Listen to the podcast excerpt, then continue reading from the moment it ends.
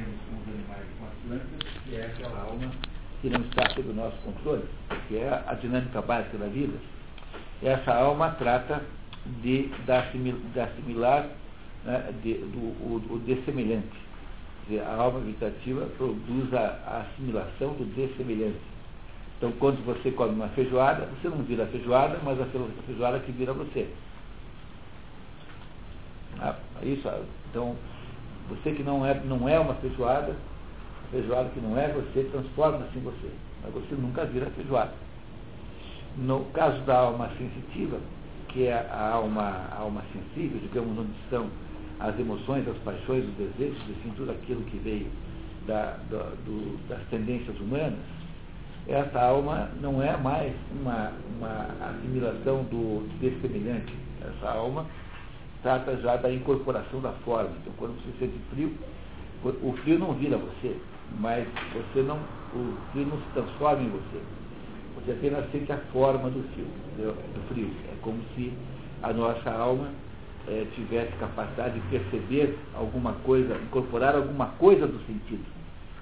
Já há aí uma participação menor do, do objeto externo no indivíduo que sente.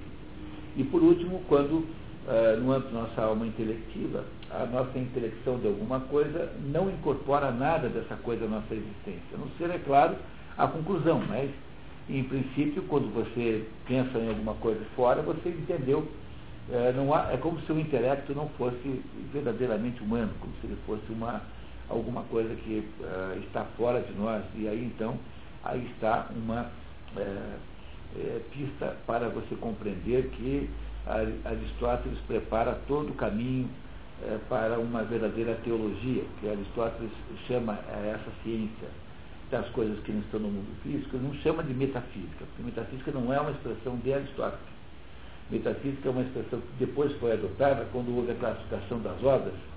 Então, aquilo que estava depois da física era a metafísica, além da física, no, na classificação bibliográfica, digamos assim. Aristóteles nunca usou essa palavra. Aristóteles usa a palavra filosofia primeira ou teologia. O que é filosofia primeira ou teologia? É a, a expressão que Aristóteles usa usava de fato para explicar, para explicar essas coisas. Então, embora Aristóteles não tenha uma verdadeira teologia, embora ele não tenha se dedicado à filosofia primeira, também porque, de certo modo, esse era o assunto platônico por excelência, quer dizer, o mundo das ideias, né? Ele, ele apesar disso, Aristóteles é, deixou, jogou a bola na área, tá? a bola fica na área o tempo todo, para quem quiser chutar no gol, porque embora ele não tenha uma teologia, todos os princípios aristotélicos conduzem a uma necessária teologia, a uma necessária metafísica. É, e, portanto, está aí comprovado também por esse fato de que o intelecto não faz parte do ser humano, que o intelecto é uma coisa externa ao ser humano. Portanto, as virtudes de que ele está falando agora são as virtudes éticas. O que, é que são as virtudes éticas? São as virtudes da alma sensitiva é, resumindo, são, são aquelas virtudes que advêm do controle que a alma intelectiva faz sobre as emoções humanas. De acordo com Aristóteles, esse é o maior de todos os sentidos da vida. Nenhuma felicidade humana pode ser adquirida a não ser por aí. Dizer, o que é o homem, o que a eudaimônia verdadeira para Aristóteles é o controle da alma sensitiva pela alma racional. Uma pessoa que não tem isso, uma pessoa que só tem emoções, só emoções, emoções, emoções. E essa é, é mais ou menos o, o caso da, da juventude. Então, não é para pedir conselho para jovem. Jovem não tem vida racional, só tem vida sensitiva. Jovem que eu digo é adolescente, né? Adolescente. Tem claro que deu os casos particulares. Mais tarde, Aristóteles vai nos falar das virtudes eh, dianoéticas, ou seja, as virtudes da alma racional. E essas virtudes não são, como no caso das virtudes éticas, virtudes baseadas no justo meio. Porque esse justo meio só serve para virtudes morais. Então, para coibir os dois excessos que tornam uma pessoa não virtuosa. Agora, quando se trata de virtude é, noética, dianoética, então a ideia do justo meio seria uma absurdidade, porque ela seria aquela ideia de que tem dois sujeitos discutindo. Um diz que São Paulo fica para o norte e outro diz que fica para o sul.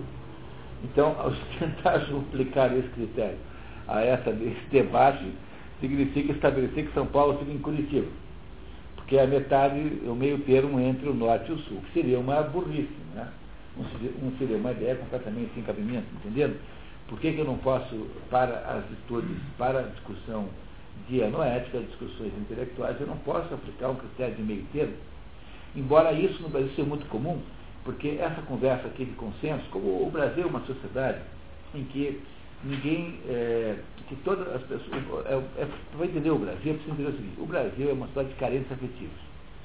Como são carentes afetivos, todo mundo quer que se goste de si, todo mundo procura ser, ser apreciado pelos outros.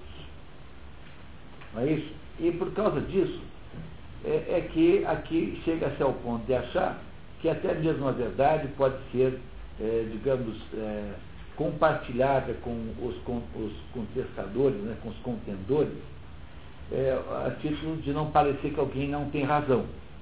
E essa é a desgraça brasileira, que aqui, toda vez que você critica o trabalho de alguém, um colega seu, por exemplo, um subordinado, o sujeito leva automaticamente em termos pessoais. Porque, no fundo, você, ele não quer que você não gostar do trabalho dele, é igual a não gostar dele. Então, é muito essa situação brasileira, que é uma espécie de cultura que tem aqui, gera muita dificuldade nas relações profissionais, nas relações entre, entre, entre, entre colegas, por exemplo, porque a, a, carência afetiva faz com que o sujeito aqui queira, antes de tudo, ser apreciado pelos outros. Então, qual é a prova de que gostam de você? É que não criticam o seu trabalho, não te incomodam, não reclamam que você é, é, você professor, né? Aí você quando aparece, aparece duas horas atrasado e sai duas horas antes. Não tem gente que faz isso? É, todo mundo tem professor assim. Né? Então, achar que isso é errado é uma atitude de agressividade pessoal. Aqui não se tem essa separação entre vida profissional e vida pessoal. Né? Aqui há sempre esse quadro misturado. Então não é possível aplicar para as virtudes dianoéticas o mesmo critério que se aplica às virtudes éticas, que são o critério da justa medida. Entenderam isso, pessoal? É muito importante isso, porque uh, aí popularizou-se essa expressão que tem origem em Aristóteles, de que a verdade está no meio. Isso popularizou-se, né? Bom, mas está no meio, tá. Isso serve muito bem para briga de vizinho. E provavelmente está no meio mesmo. Tá? É isso. Tá? No entanto, quando você vai discutir física, quando é para saber quanto que é 2 mais 2, então não adianta você achar que tem, tem que achar que é 3 ou 5 para poder pegar todas as, as opiniões discordantes e considerá-las. No mundo das virtudes dianoéticas não, não, não vigora o mesmo critério do justo meio. No entanto, não estamos ainda. Nós não chegamos ainda porque estamos ainda estudando as virtudes aqui éticas. E entre elas, hoje, o objetivo nosso é estudar a justiça. Tá certo, pessoal? Claro. Alguém tem alguma dúvida até aqui? Algum ponto obscuro que precise ser melhorado, cuja compreensão esteja ruim? Não podemos continuar? Vamos lá então? Então tá bom. Então, livro 5, página 145. Alguém gostaria de ler? Temos algum voluntário? Jorge, muito bem, vamos lá. No que tange a justiça e a injustiça, temos que indagar precisamente a que tipo de ações elas conservam. Em que sentido é a justa uma mediana, mediania, e entre quais extremos o ato justo é mediano. Nossa presente investigação pode seguir o mesmo procedimento de nossas investigações precedentes observamos que todos entendem por justiça aquela posição moral que torna os indivíduos aptos a realizar atos justos e que nos faz agir justamente e desejar o que é justo.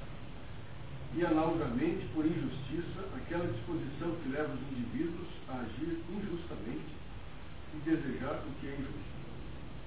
Assumamos, então, essa definição a título de ponto de partida como latamente correta é latamente correta, é uma maneira meio estranha de traduzir, é correto em princípio.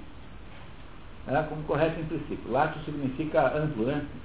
É, e, veja, esse capítulo aqui, pessoal, é uma teoria sobre do direito. Né? Então, se você for tiver treinamento de advogado, você reconhecerá aqui toda a base do direito. É, a partir dessa teoria aqui que se constitui o direito romano e depois, é, por, por consequência, os direitos modernos. Então, aqui tem a contribuição de Aristóteles ao direito, que eh, ele nunca deu uma, uma ele nunca deu ao, a, a, digamos à ciência do direito uma um status de estudo independente. Então, da mesma como, do mesmo modo como com a economia, a economia de Aristóteles está fundamentalmente na política. E só na política. E o direito, eh, a ciência do direito para Aristóteles está dentro da ética anicômaco, porque para um grego no tempo de Aristóteles, não havia, em princípio, diferença entre direito e ético. Eram coisas iguais. Né? O direito, ele, ele reconhecia no final que nem sempre é igual, mas não é igual por, por quê? Porque como no direito lida-se com casos especiais, com casos específicos, então os casos específicos não obrigatoriamente conseguem ser uh, considerados com a, com a necessária uh, clareza então, há, obviamente, imperfeições do direito, mas não porque não exista, na opinião dele, uma equivalência entre direito e moral. Para, para o grego, direito e moral é a mesma coisa. Para o mundo moderno, essas coisas não são nada parecidas, tanto é você pega toda a legislação trabalhista, ela é absolutamente imoral, desde o início até o fim. Quer dizer, ela é uma imoralidade absoluta e total. E, no entanto, isso é tido como direito, né? Mas para um grego não é assim. Dizer, aqui é capaz de se achar. Pode ser que um advogado, outro mais carola, ache que é moral, mas não é. Né? Não é mesmo. Então essa equivalência de moral e direito era claro no tempo da história. Então quando o direito falha, na opinião dele, não é porque não esteja equivalente o direito do, do, da moral, mas é porque eh, na, na, na variedade de casos haverá casos que são, por sua natureza, de enquadramento imperfeito nessa ou naquela situação e acabam então tornando-se uma exceção. Tá? Mas a gente vai ver no final. É, continuamos, por favor. O fato é que não ocorre coisa idêntica com disposições se comparadas às ciências e faculdades. Parece que a mesma faculdade ou ciência se ocupa de coisas opostas. É, porque uma ciência pode se ocupar com, por exemplo, a medicina, pode estudar a saúde e a doença né? Então a ciência pode lidar com coisas que são opostas. Mas uma disposição, né? não, porque a disposição é assim, uma vida saudável conduz à saúde. Mas, então é diferente a, é, o modo de ser saudável, o modo, uma pessoa que pratica justiça torna-se uma pessoa justa. Então é diferente uma ciência de uma atitude humana, de um comportamento humano. Está dizendo aqui. Uma disposição ou condição, entretanto, que produz um certo resultado, não produz também o resultado oposto. Por exemplo, a saúde não gera ações saudáveis, não saudáveis, mas somente é saudável. O caminhar saudável significa caminhar como um homem saudável caminha. Quer dizer, não significa correntemente andar protegamente, ou à maneira, por exemplo, como a pessoa Concorrentemente, né? quer dizer, ao mesmo tempo. Né? É isso.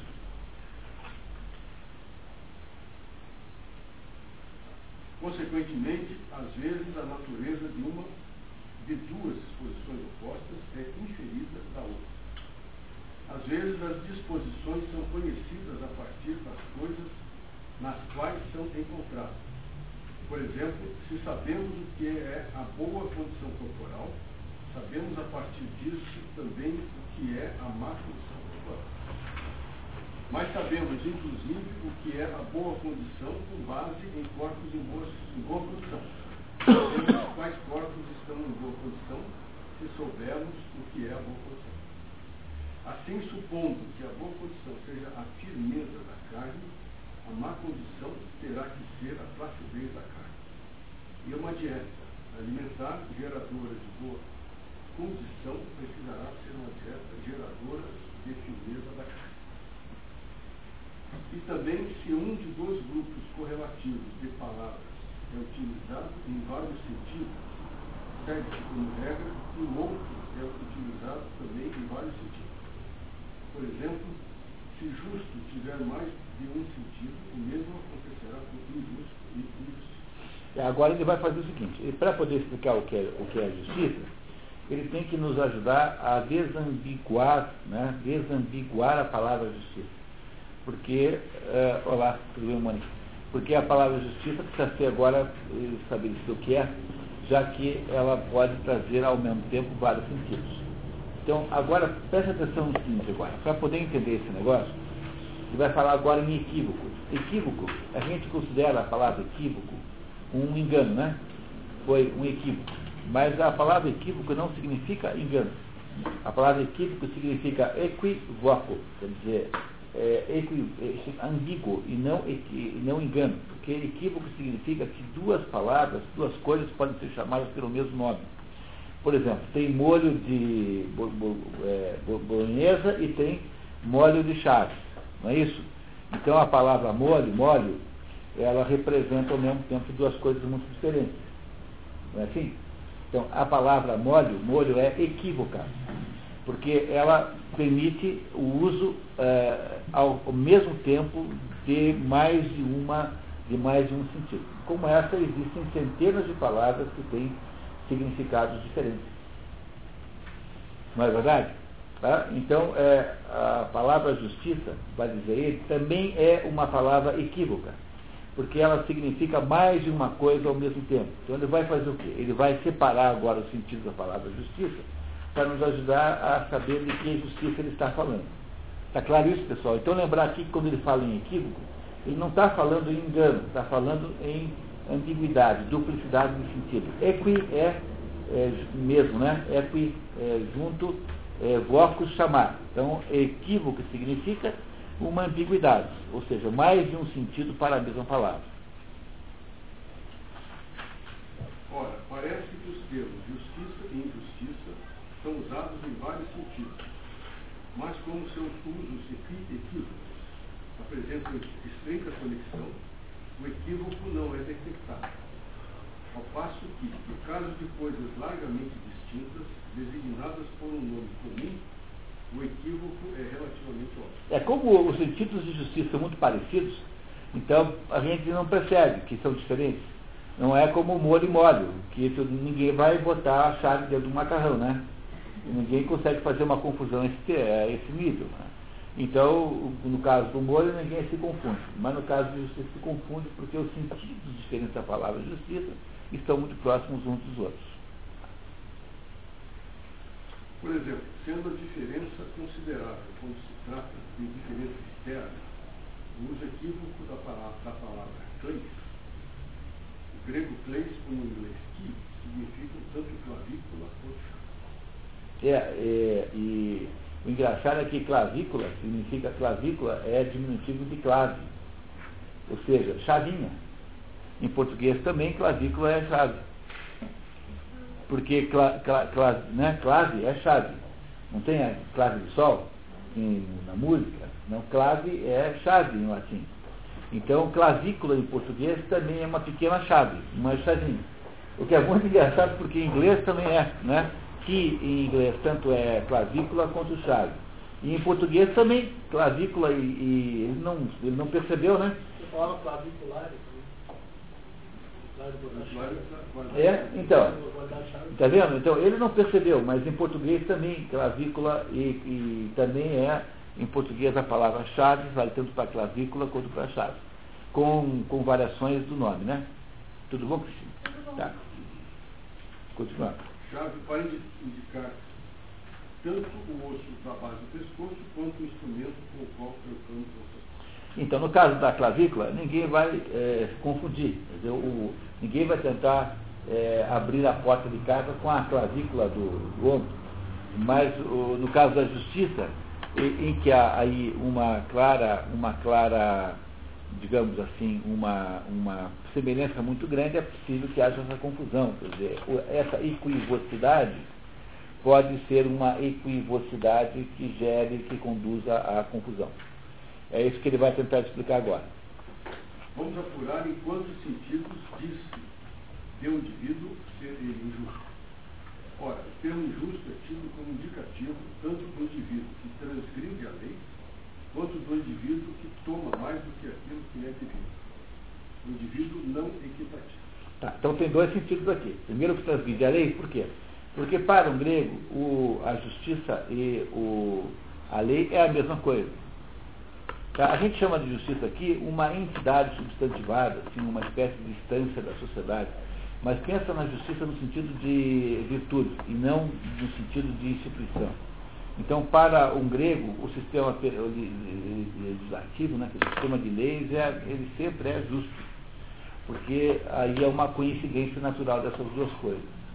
Então, há uma, há uma dizendo ele que há duas maneiras de olhar para a justiça. A primeira, é, injusto é aquele que transgride a lei, a segunda é aquele que, de alguma maneira, eh, toma para si mais do que lhe é devido.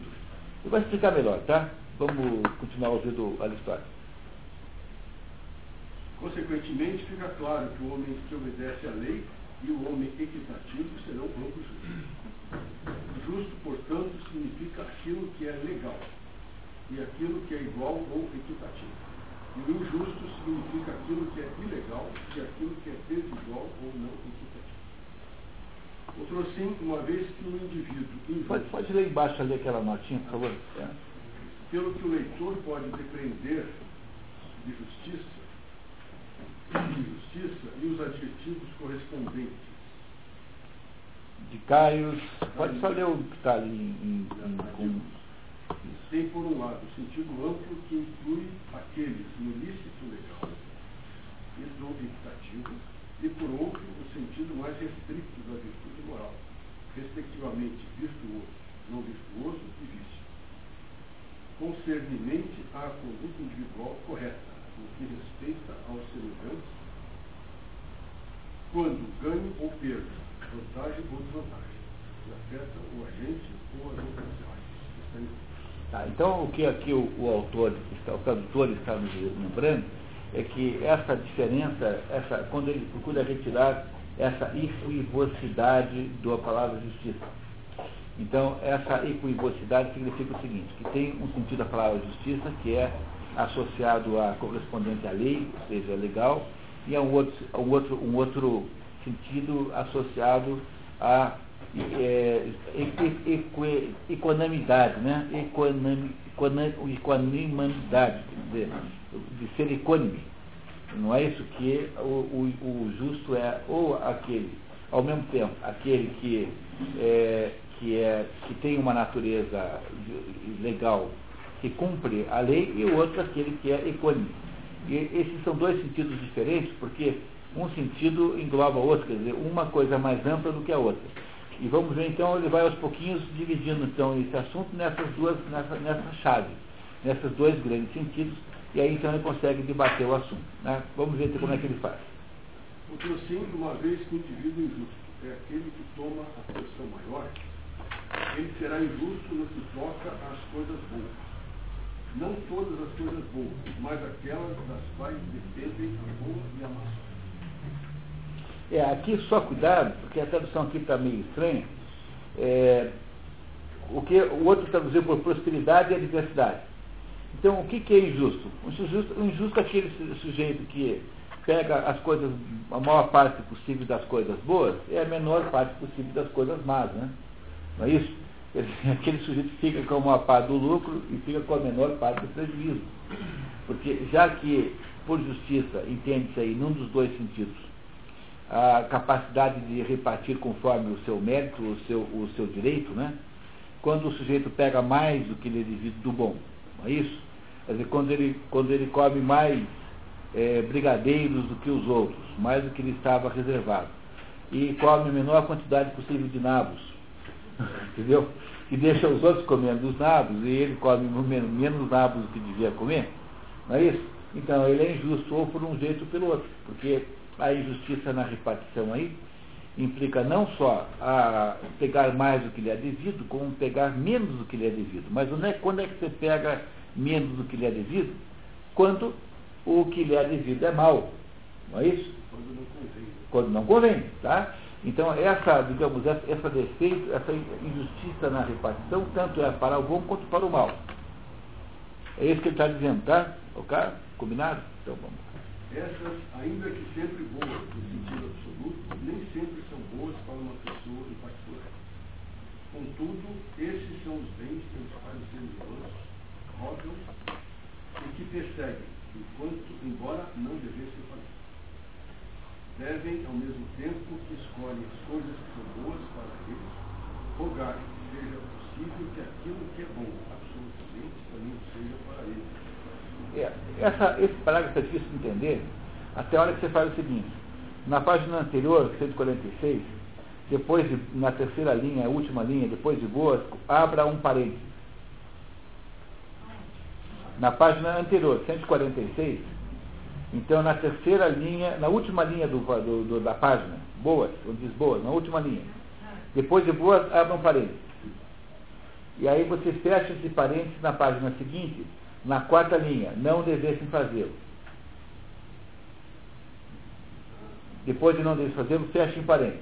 Então aí ficaria assim, tá vendo? Olha só, eu vou reler o parágrafo agora tendo feito essa providência. Né? Outro sim, uma vez que o indivíduo injusto é aquele que toma a porção maior, ele será injusto no que toca às coisas boas. Agora, parênteses. Não todas as coisas boas, mas aquelas as quais dependem a boa e a má sorte. Essas ainda que sempre boas no sentido absoluto, nem sempre são boas para uma pessoa em particular. Contudo, esses são os bens pelos quais os seres humanos rogam e que perseguem, embora não devessem fazer. Devem, ao mesmo tempo que escolhem as coisas que são boas para eles, rogar que seja possível que aquilo que é bom absolutamente também o seja para eles particularmente. Aí ficou fácil de entender, né? É que tem, na verdade, aqui uma ideia dentro da outra. Uma, um parágrafo desse aqui, que o, o tradutor negou-se a parafrasear, Quer dizer, ele podia ter feito o que eu fiz, não teria nenhum mal colocar o parente. Mas, às vezes, ele não põe por quê? Porque ele fica meio constrangido de interferir no texto. Mas o problema é que esse texto aqui não é um texto editado por Aristóteles. Como todos os textos de Aristóteles, esse é, um, é uma conversa em sala de aula. Então, uma, uma conversa em sala de aula é um negócio completamente inadequado para a edição. Tem que ter aquilo que se chama na indústria editorial de copy desk. O copycat é o sujeito que tira aqueles né, a, então, né, aquelas, é, aquelas expressões que se usa na linguagem corrente que tornam o texto ilegível. Então imagine um jornalista que faz uma entrevista com alguém. Essa entrevista, antes de ser publicada, tem que ser copidescada. E copidescar significa é, dar àquele texto oral uma formatação escrita. Então, isso que nós acabamos de fazer aqui. Então, ficou claro aí nesse texto o quanto esse, esse texto aqui, de fato, é uma anotação de Salazar. Fecha depois de fazê-los, que não devessem fazê-lo. Na, terceira, na quarta linha da página 147. Continuamos, Jorge. O homem injusto, entretanto, nem sempre escolhe a maior porção. Ou seja, das coisas que, falando em termos absolutos, somar, escolhe a menor porção. Claro, quer dizer, na hora de comer nabo, não é, não é assim. As crianças não querem comer, não querem comer não sei o quê, não é assim o problema da criança, não, no caso. Todo, todo, elas querem comer toda a sobremesa, mas ninguém quer comer lá o, sei lá o que, nabo adorê, que a mãe fez. Então todo mundo come menos nabo adorê do que queria, do que devia, é? e todo mundo quer mais brigadeiros do que devia, não é assim? Então, esse é o problema da proporção, quer dizer, da, é, o injusto é isso, é alguém desejar ter mais do bom do que devia ou ter menos do mal do que devia. Mas tem que olhar para os dois lados, senão a gente não entende. Né? Mas, não obstante, pensa-se que ele toma mais do que é devido, porque o menor entre dois males parece, em certo sentido, ser um bem e tomar mais do que aquilo que é devido significa tomar mais do que é devido também. Quer dizer, mesmo aquele que toma menos mal do que devia, de certa maneira está tomando mais, porque entre os dois males, quer dizer, entre um nabo e três nabos, é melhor um nabo só. Né? Então, eh, tomar menos mal do que, do que devia é, de certo modo, um bem. Portanto, está tomando mais do bem do que os outros. Entendeu o que ele está dizendo? Tá, então fazendo. Aqui trata-se basicamente um jogo de palavras, mas é muito inteligente, né? Ele está deixando mais ruim para os outros. É, portanto, toda vez que você, é, que você fica com, com menos mal, você está escolhendo o menor dos males, porque, entendeu? Sabe aquela. Você não tem experiência de um parente, assim, eu tenho um amigo que todo ano tinha que ir passar o Natal na casa dos pais da família da mulher, e a família da mulher fazia o tal da torté, que é um troço italiano, que eu não sei o que é, com abóbora, e tinha horror aquele negócio. Então o problema era o, de, o desastre que era aí chegar o Natal, entendeu? Ficava aquele desastre. Então você, em vez de comer aquele pratão de torté que a sua sogra quer que você come, então comer só um pedacinho de torté é tomar menos do mal, né? Então, portanto, com um pedacinho de torté é melhor do que um montão de torté, então, de certo modo, isso também é um bem. Dizer, ele está aqui fazendo então, uma comparação, uma analogia, dizendo que tomar menos do mal equivale também a tomar mais do bem. Porque afinal o mal é o contrário do bem. Você pegando menos mal fica melhor, tem mais bem. Tá? É nesse sentido aqui. Não é? é como aquela história, né? De vez em quando eu, eu, eu, tive uma vez um aluno que foi o sujeito que melhor não entendeu nada da aula. Sempre tem alguém que é o sujeito que melhor não entende nada, né? Entendeu? Porque você pode entender a aula mal de vários níveis. Mas quando tem alguém que realmente entende muito, não, esse é o sujeito que melhor não entendeu nada, entendeu? É esse jogo de palavras que está fazendo aqui. Compreenderam isso, né? Tá, muito bem. Vamos denominá-lo não equitativo. Pois esse é um termo lático que inclui tanto tomar demasiado coisas boas, quanto demasiado pouco as más. Entendeu? Demasiado pouco as más. Isso, em vez de chamar de não equitativo, a melhor tradução seria iníquo. Porque esse é o sentido da palavra iníquo. Tá? Iniquidade é isso. Iniquidade é quando você tem uma, uma, uma injustiça flagrante. Por exemplo, no Brasil, os funcionários, quem paga a previdência privada recebe lá três salários. E o sujeito que trabalha no Estado recebe o salário inteiro. Isso é uma tremenda iniquidade. Porque isso é um exemplo de iniquidade, de não equitativo. Não há uh, dois critérios, os critérios, os critérios não funcionam para os dois grupos. Devia ter o mesmo critério. Opa, tudo bem? Bem-vindo. Por outro lado, vimos que o transgressor da lei é injusto e aquele que a obedece justo. Fica, portanto, claro que todas as coisas lícitas são justas, no sentido da palavra, pois aquilo que é legal é decidido pela legislação e as várias decisões desta, desta denominamos regras de justiça. Ora, todas as várias promulgações da lei colimam ou o interesse comum de todos, ou o interesse dos mais excelentes, ou o interesse dos que detêm o poder, ou algo do gênero, de sorte que, que em um dos seus sentidos o termo justo é aplicado a qualquer coisa que produz e preserva a felicidade ou as partes componentes da felicidade da comunidade política. E aí a gente só entende isso aqui se você tiver lido a política, porque a política, e aí então é muito importante agora vocês prestarem atenção nisso, porque para Aristóteles, eh, que vive numa sociedade eh, política, mas, mas eh, cuidado com essa expressão, porque hoje em dia não entende mais o que é isso. Então, estamos na página 147, pessoal. Tá? Então, essa conversa de política é assim. No tempo em que Aristóteles vivia, as cidades eram, eh, eram todas diferentes do que eram hoje. Então, a polis, o, animal político usou um politikon, que é a expressão grega, significa é, é, animal social, não animal político. Porque a palavra político obtém hoje em dia um sentido partidário, de, aí, de tomada do governo. Mas no tempo de Aristóteles, não. Aristóteles acha o seguinte, que não há homem que viva fora da sociedade. Então, eh, essa, essa hipótese do Rousseau, de que o ser humano é estragado pela sociedade e que vivendo sozinho é melhor, essa hipótese é absolutamente inverificável, porque não há nenhum caso para você estudar. Então, os casos que existem são casos folclóricos. Então, o Mogli, por exemplo, o Mogli é, é, digamos, uma figura literária de alguém que vive fora do mundo, mas aqueles animais lá que adotam o Mogli são animais humanizados, né? Então, o Mogli pode não ter parentes humanos, mas aqueles macacos lá, etc., são parecidos com seres humanos, são figuras humanas, em última análise.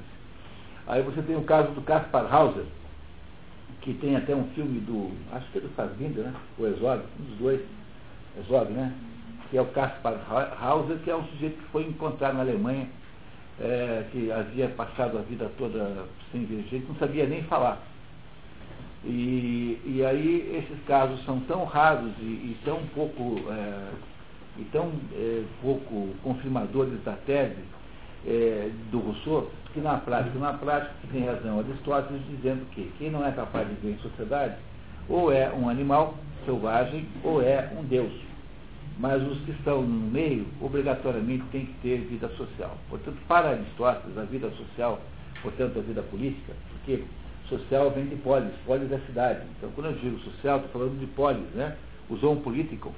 Então, para Aristóteles, a vida social é tão natural quanto as funções fisiológicas do ser humano. E que não é concebível um ser humano que não seja, que não vive em sociedade. Portanto, a ideia da misantropia, é, que, é, que é a ideia uh, contraposta a isso, né, que é o Alceste do misantropo, por exemplo, que é o Timão de Atenas, que é outro misantropo, né, outro exemplo de misantropo.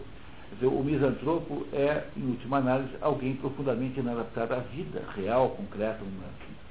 E a vida, e é por essa razão que para o Aristóteles, o bem da polis é igual ao bem do cidadão. Não se pode afirmar isso hoje em dia, porque hoje em dia o governo não representa mais a harmonia. O, o governo não é uma representação do, do coletivo. O governo é uma entidade, digamos, de modo geral, uma entidade, é, uma entidade predatória, é, uma entidade sanguessuga, e que existe em função dos seus próprios interesses independentes da sociedade. Então, esse é o governo brasileiro hoje, por exemplo.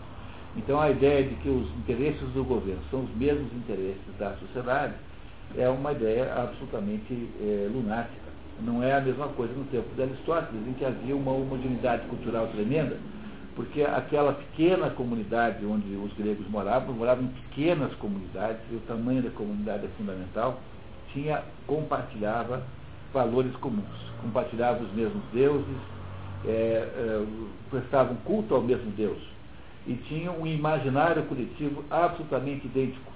Então, quando um grego falava assim, Hércules, todo mundo sabia não falava só Heracles, né? Heracles. Todo mundo sabia quem era Heracles. Quando um grego falava Prometeu, todo mundo sabia quem era Prometeu. Quer dizer, não havia um problema de interpretação. Aqui no mundo moderno, no Brasil moderno, não se tem a menor. Eu, quando eu vejo determinadas discussões, eh, os indivíduos envolvidos não estão discutindo a mesma coisa, de modo geral. Portanto, o debate aqui é uma coisa meio assim lunática, porque afinal não se, não sabe nem, não se está nem discutindo o mesmo assunto. É conversa de maluco aqui. E ainda por cima todo mundo acha que entra na discussão para ganhar e não para saber o que é certo. Então, aqui é tudo debate e bar. Debate e bar é essa bobagem. Né? Diga, Gerson. Essa, essa visão antagônica entre Aristóteles e Rousseau cabe também para os estrangeiros, é que o, o, para o Aristóteles, o escravo não é alguém que exista realmente. O escravo é uma, é uma peça, uma espécie de instrumento da propriedade. Mas só que tem um, pouco, tem um pouquinho de cuidado com isso, porque há toda essa implicância com Aristóteles. Não é que o Aristóteles esteja apoiando a escravatura, a escravidão, né? Em português a gente fala escravidão não é que Aristóteles esteja apoiando a escravidão, é que o Aristóteles, quem lê a política, sabe que ele está sempre falando do escravo por natureza.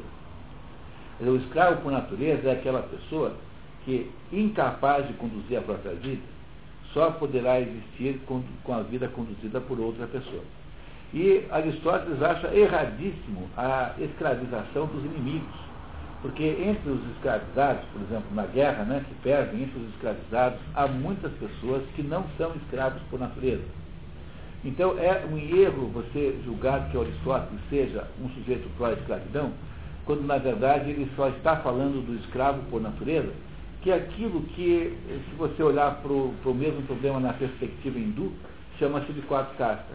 Quarta casta. Quer dizer, é aquelas pessoas que, que em princípio, são, são optam por deixar que os outros decidam a sua própria vida. Aristóteles não fala em quarta casta porque ele não tem menor é, conteúdo hinduísta, né? não há nenhum traço de conteúdo hinduísta, mas há, obviamente, a noção concreta, verdadeira, real, do mundo real, de que há pessoas que de fato não querem, não querem tomar eh, as suas próprias, a sua própria vida nas suas próprias mãos. E essas pessoas são os escravos por natureza.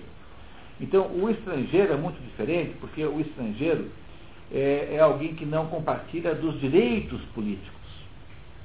Não é isso? Não compartilha dos direitos políticos. Então, o que Aristóteles acha é que há um governo da casa em que há, há uma, uma relação diferente entre o marido e a mulher, e os pais e os filhos, e todo mundo e os escravos, são relações diferentes, e há uma, é, um conjunto de relações sociais. Então, na genealogia social de Aristóteles, tudo começa com uma família onde existe alguma série de governo.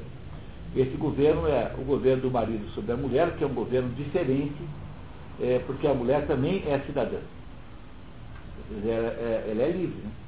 Então, que é diferente do governo que há dos pais sobre os filhos, que são vistos como escravos, porque os filhos, em princípio, não têm autonomia, eles não são, eles são apenas potencialmente cidadãos. E o, a, o governo da família sobre os seus escravos, que equivale ao governo que há com os seus animais, por exemplo.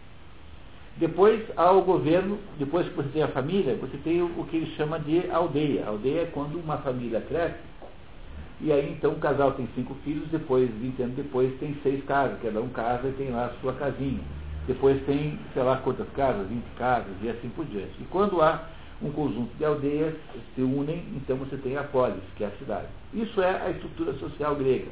Como aquilo tem provavelmente uma base familiar única, ou muito próxima, então ali não há nenhuma espécie de divergência verdadeira. E é por isso que os, o, o, o, os valores compartilhados por esse grupo são os valores que servem para os indivíduos. Então, os valores sociais são, são os valores dos indivíduos.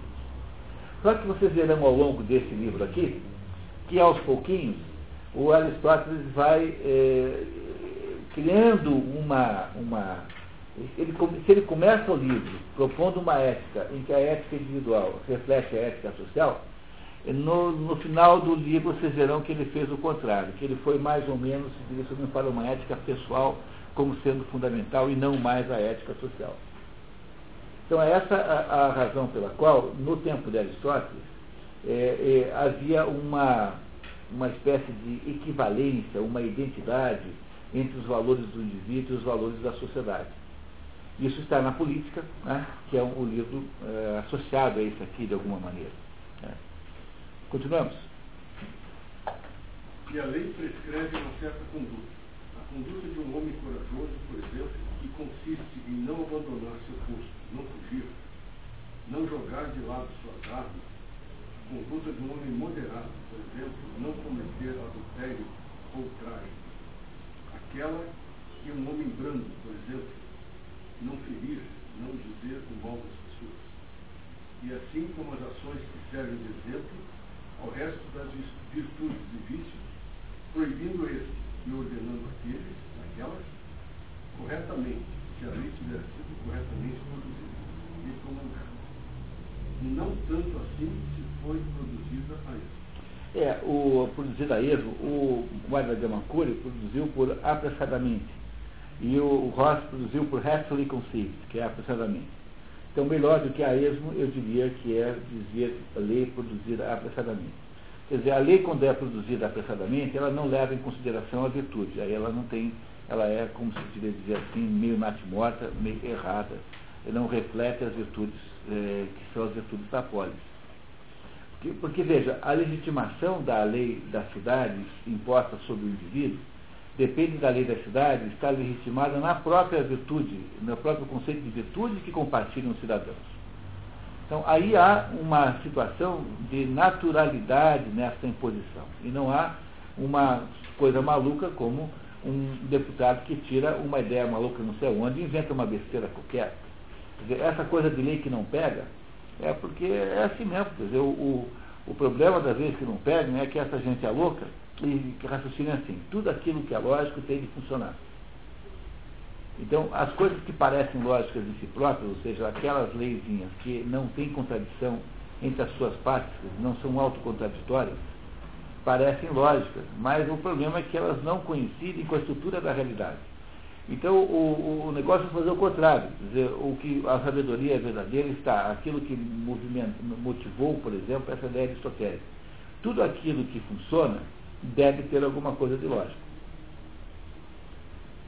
Entenderam a diferença? A diferença é a seguinte, você vai projetar um jardim e você estabelece lá um riscado lá dos, dos caminhos.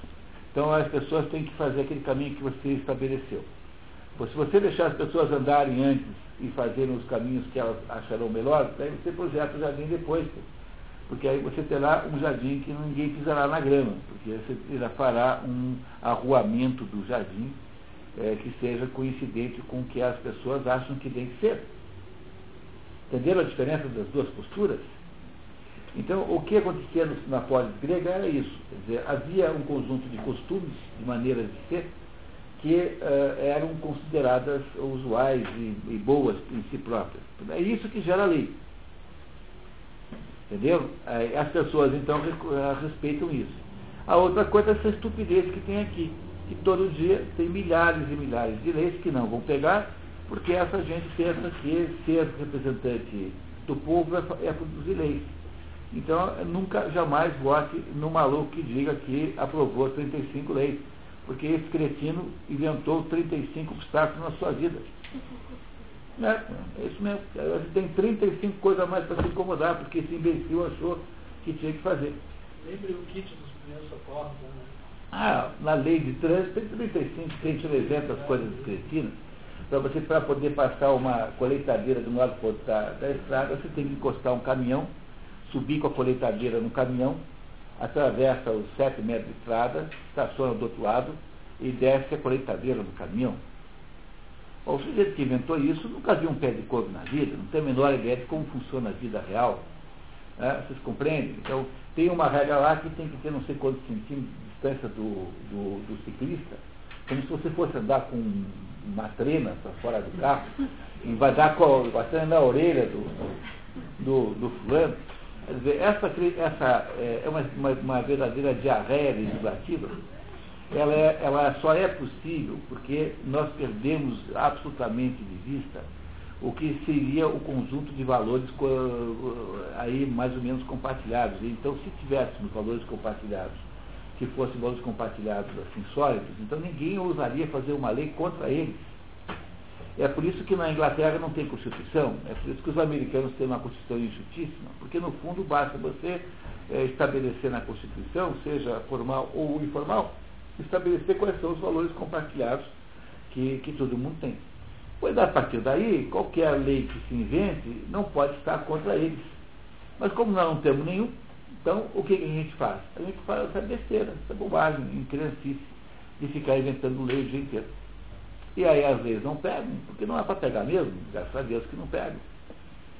Eu tenho que dar graças a Deus quando às vezes não pegam, porque seria tudo inviável, o preço não andaria, a vida seria impossível se as leis tivessem que ser respeitadas, na verdade. Mas no mundo de Aristóteles não tem esse problema, porque Aristóteles vive num mundo onde há uma homogeneidade cultural extraordinária. E essa homogeneidade cultural ela é baseada em compartilhamento de determinadas coisas. É esse é o segredo dos países nórdicos. Você pega a Suécia inteira, a Suécia inteira, o tamanho da região metropolitana de São Paulo. Não, da cidade de São Paulo. Você pega a Dinamarca, o tamanho da região metropolitana de Curitiba. Você pega a Islândia, o tamanho do portão, do país inteiro. Estão pensando até em mandar carpetar o país inteiro. Então, tão pequenininho é você vai para a Finlândia e tem, sei lá, 6, 7 milhões de pessoas, todas iguais, todas parecidas, todas com os mesmos valores, todas com a mesma história, todas com a mesma cultura. E essa gente compartilha alguma coisa. É por isso que lá você tem a sensação de que há uma maior, um maior cumprimento da lei. Não é por causa do rigor da lei, mas é porque a lei tem um sentido, um sentido refletido, de refletir determinados valores compartilhados. Como aqui não temos nada disso, a gente quer resolver o problema com essa estupidez. Então a Constituição brasileira tem quantos artigos? É, não sei quantos, mas é um valor absurdo.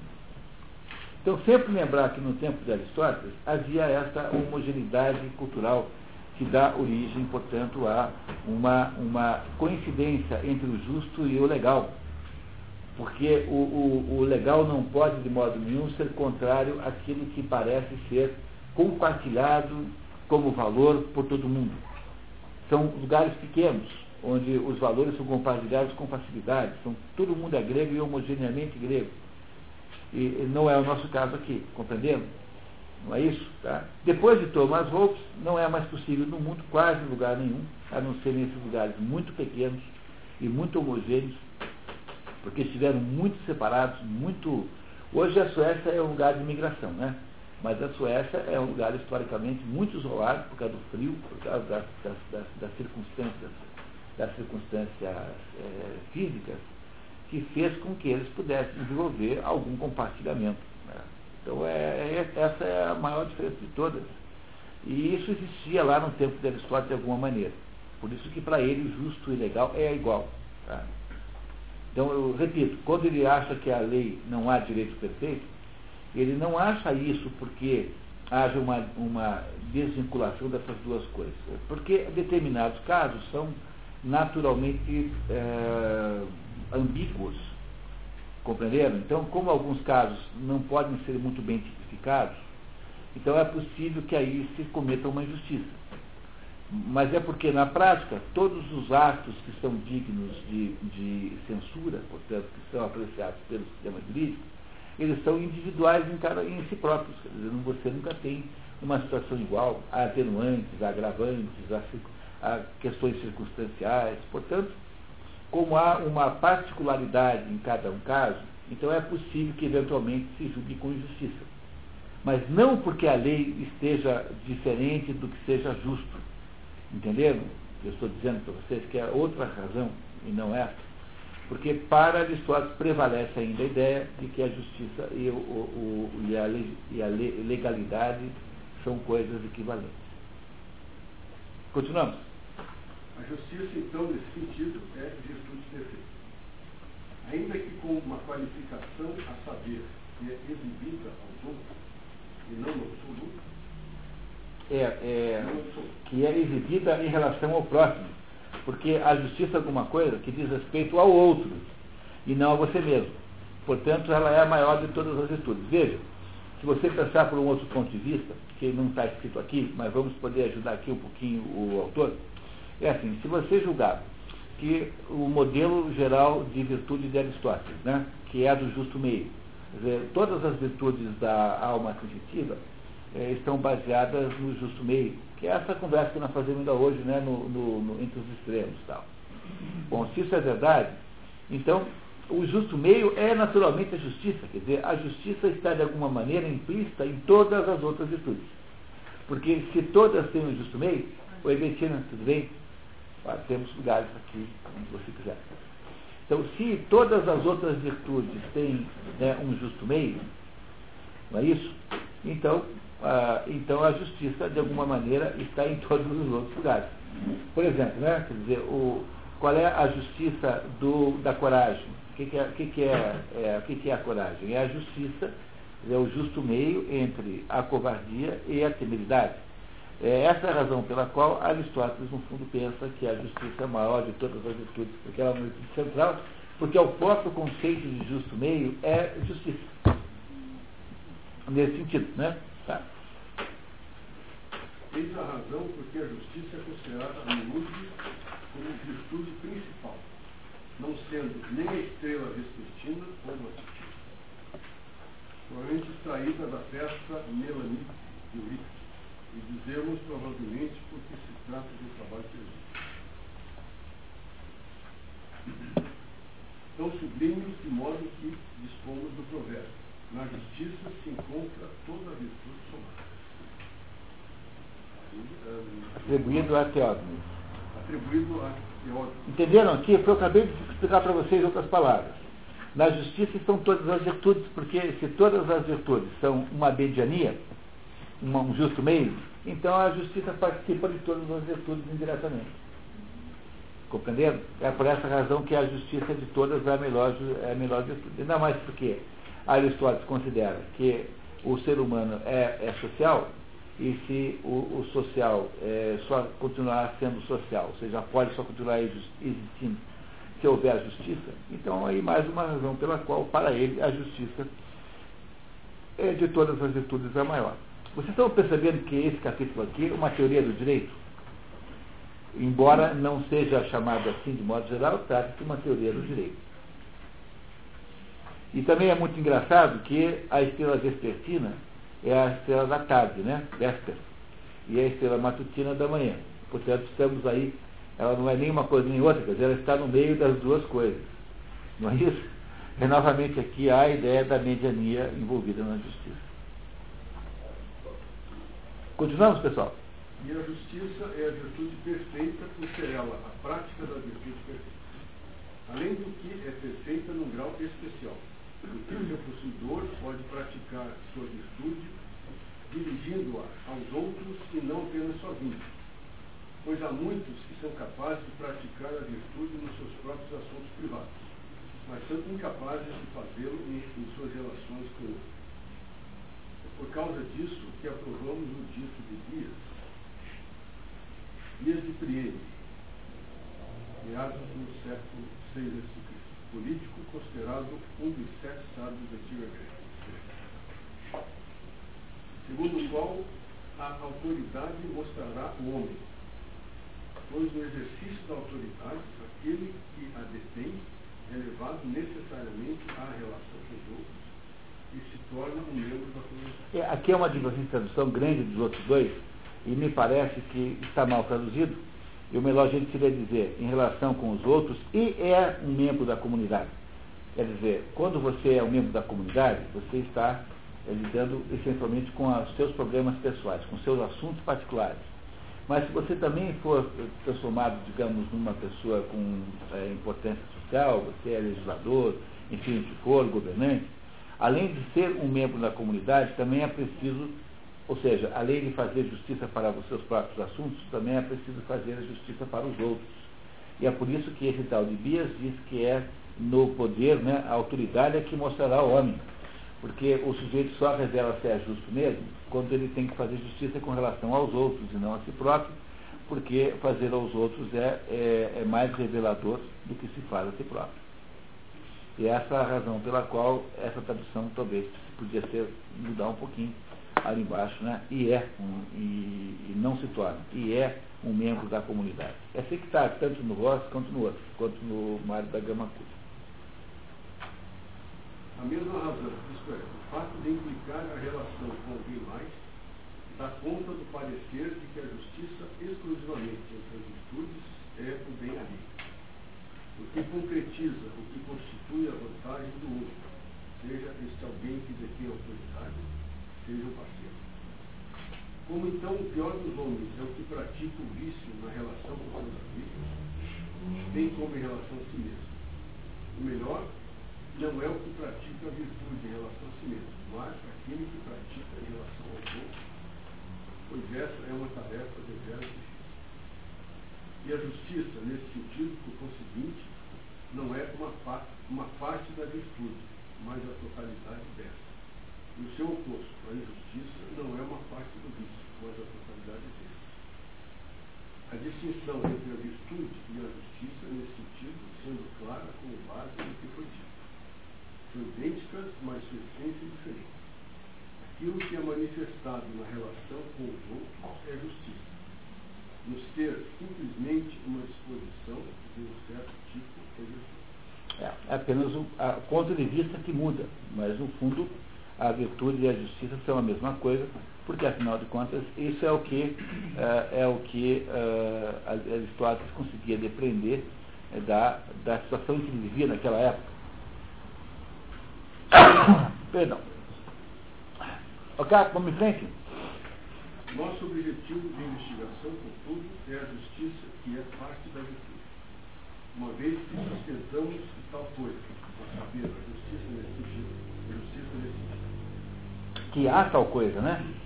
Quer dizer, há, como ele começou dizendo que justiça é um termo equívoco, ou seja, há vários sentidos para a mesma palavra.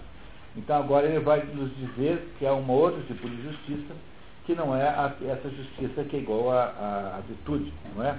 Mas uma que é parte da virtude. Vai nos explicar qual é. Analogamente, estamos investigando a justiça no sentido particular. A injustiça. A injustiça. Quer dizer, porque como a justiça e a injustiça são termos correlacionados, então se há uma injustiça que é parte da virtude, há uma injustiça que é parte do vício também. São separados. A existência dessa última é provada pelas seguintes considerações.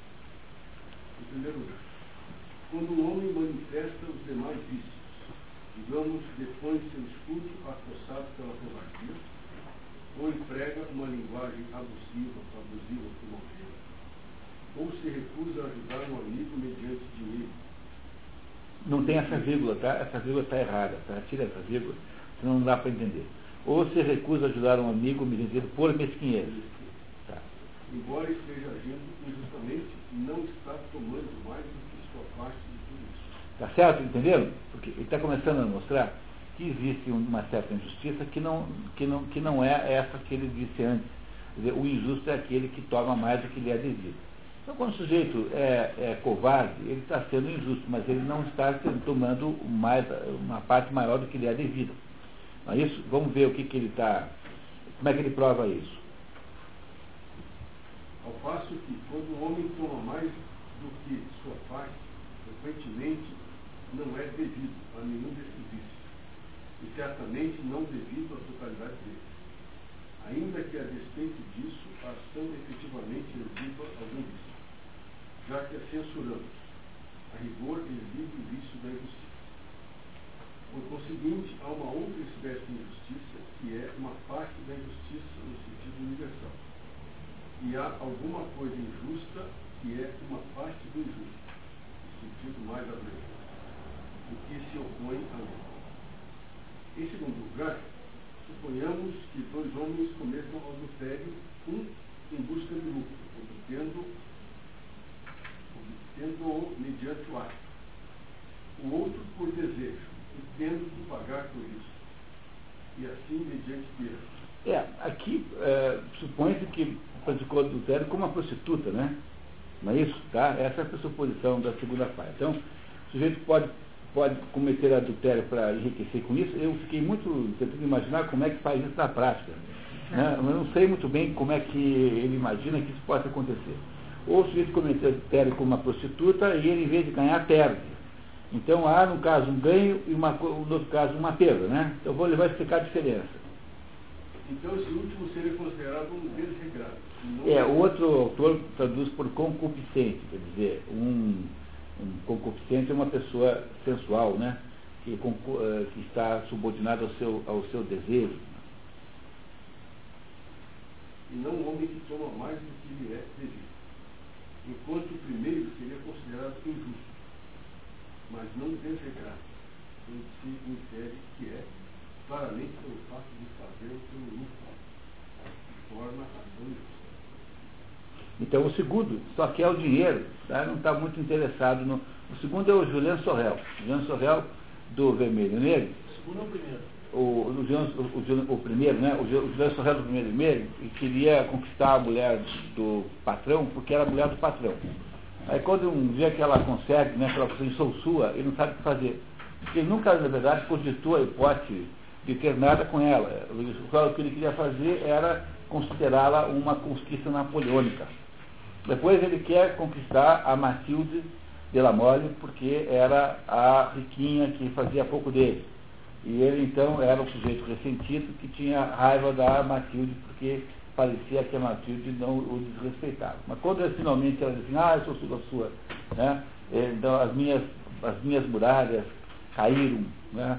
ele daí não sabe o que fazer, porque afinal de contas ele não queria nunca ter nada com ela, só queria usá-la como símbolo. Então esse sujeito não está fazendo a conquista por razões lúbricas.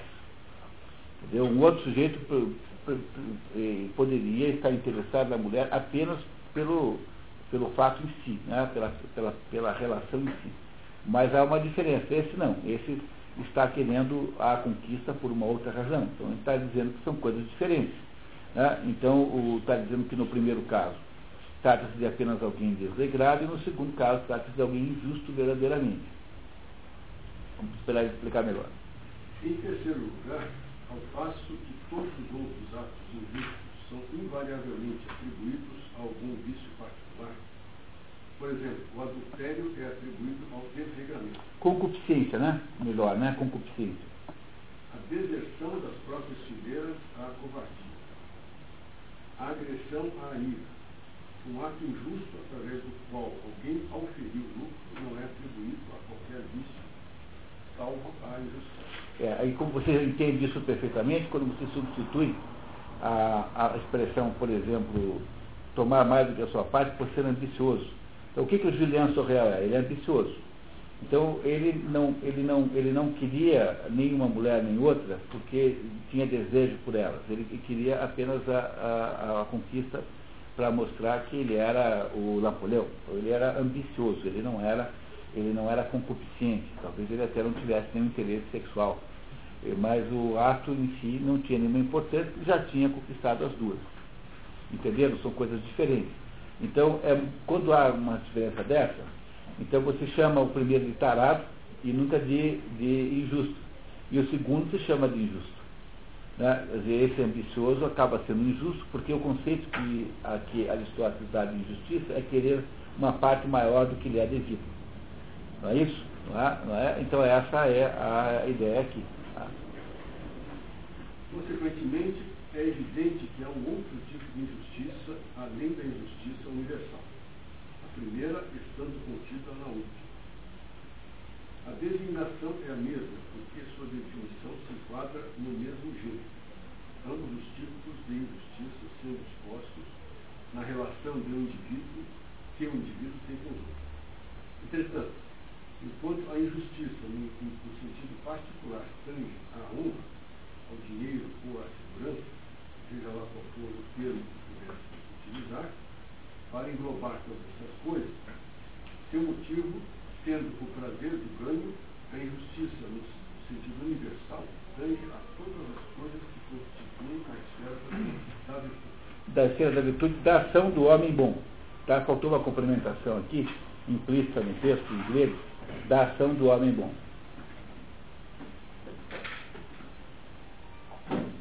Quer dizer, há uma injustiça, uma injustiça associada ao, a de pequenos desejos concretos e há uma injustiça associada, digamos, a genericamente aquilo que ele chama de ambição humana, e assim atinge a qualquer outro aspecto da vida humana. Ele vai explicar melhor agora no próximo, no próximo parágrafo. Assim se evidencia que há mais tipos de justiça do que um único, e que o vocábulo possui um outro significado além daquele de virtude como todo. Teremos então que averiguar a natureza e os atributos da justiça nesse sentido. Ora, distinguimos dois significados do injusto, especificamente o ilegal e o desigual, ou não equitativo, e dois significados do justo, especificamente o legal e o igual ou equitativo. Lembra disso? Que ele tra trabalha essas duas ideias? Quer dizer, aquilo injusto é aquilo que é ilegal e injusto aquilo que é, é ou seja, que corresponde um, ao sujeito que quer mais do que lhe é devido. Não é isso? Tá? Com os dois sentidos. Muito bem. A justiça, portanto, no sentido previamente mencionado, corresponde ao sentido ilegal. Mas visto como o não equitativo não é o mesmo que ilegal, mas deste distinto e a ele relacionado como a parte ao todo. Pois nem tudo o que é ilegal é não equitativo, ao passo que tudo o que é não equitativo é ilegal. Assim, também o injusto e a injustiça, no sentido particular, não são o mesmo que o, injusto. E a injustiça no sentido universal e a injustiça no sentido universal. Mas destes distintos. E a eles relacionados como parte do todo, pois a injustiça, nesse sentido, é uma parte da injustiça universal. E, analogamente, a justiça, que submetemos agora a exame, é uma parte da justiça universal. A nós compete agora discutir a justiça e a injustiça, particular. Restrito, né? O sentido particular é restrito, não amplo, restrito. Desta feita, podemos colocar de lado aquela justiça que é coextensiva com a virtude em geral, sendo a prática da virtude em geral em relação a mais alguém, alguém mais. E aquela injustiça que é a prática do vício em relação a alguém alguém mais. Está também claro como deveríamos definir o que é justo e injusto nos sentidos correspondentes. Pois as ações que nascem da virtude, em geral, são fundamentalmente idênticas às ações que estão de acordo com a lei. Uma vez que a lei prescreve a conduta que exibe as várias virtudes particulares e proíbe a conduta que exibe os vários vícios particulares. No tempo de Aristóteles, quando havia esta, a, a lei, a polis, era homogênea e correspondia ao interesse dos indivíduos. Tá? Então, nunca esqueçam isso. Tá? Igualmente, as regras estabelecidas para a educação que tornam o homem apto à vida social são as regras geradoras da virtude em geral. Pela mesma razão. Né? Muito bem. Quando a educação do indivíduo como tal, a qual torna o homem simplesmente um bom homem, questão de se apurar se isto é a função da ciência política ou de alguma outra ciência, deverá ser determinada mais tarde. Nessa mesma obra, lá pelo 1178, por aí, lá pelo, pelo livro pelo livro 7, por aí mais ou menos, tá? Pois pareceria que ser um bom homem não, ser um bom ser humano não é, todo caso, mesmo ser um bom cidadão. Então, então ele está dizendo que, de acordo com a própria com a política, né, como, como ele estabelece na política, um bom cidadão é igual a um bom homem.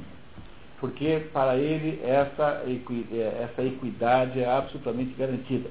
Para Aristóteles, o que é bom para a cidade é bom para o indivíduo. Então a educação do indivíduo é a educação dos valores da cidade, porque não há naquela vida em que ele vive lá essa diferenciação entre o interesse privado e o interesse coletivo, porque aquela sociedade, por ser homogênea e ser absolutamente pequena, ela é, uh, permite essa, essa, essa ligação. Então, aí tem uma notinha, pode ver, por favor? O eixo do pensamento aristotélico, o F, esfera do indivíduo enquanto tal, caminha fiel e metodicamente rumo ao político, esfera do animal político, essência do ser humano, onde este atualiza sua potência e existe como cidadão, já que o indivíduo isolado não é bonito. Pedimos encarecidamente ao leitor que não antecipe o estudo da política, o que seria um crasso erro de merda.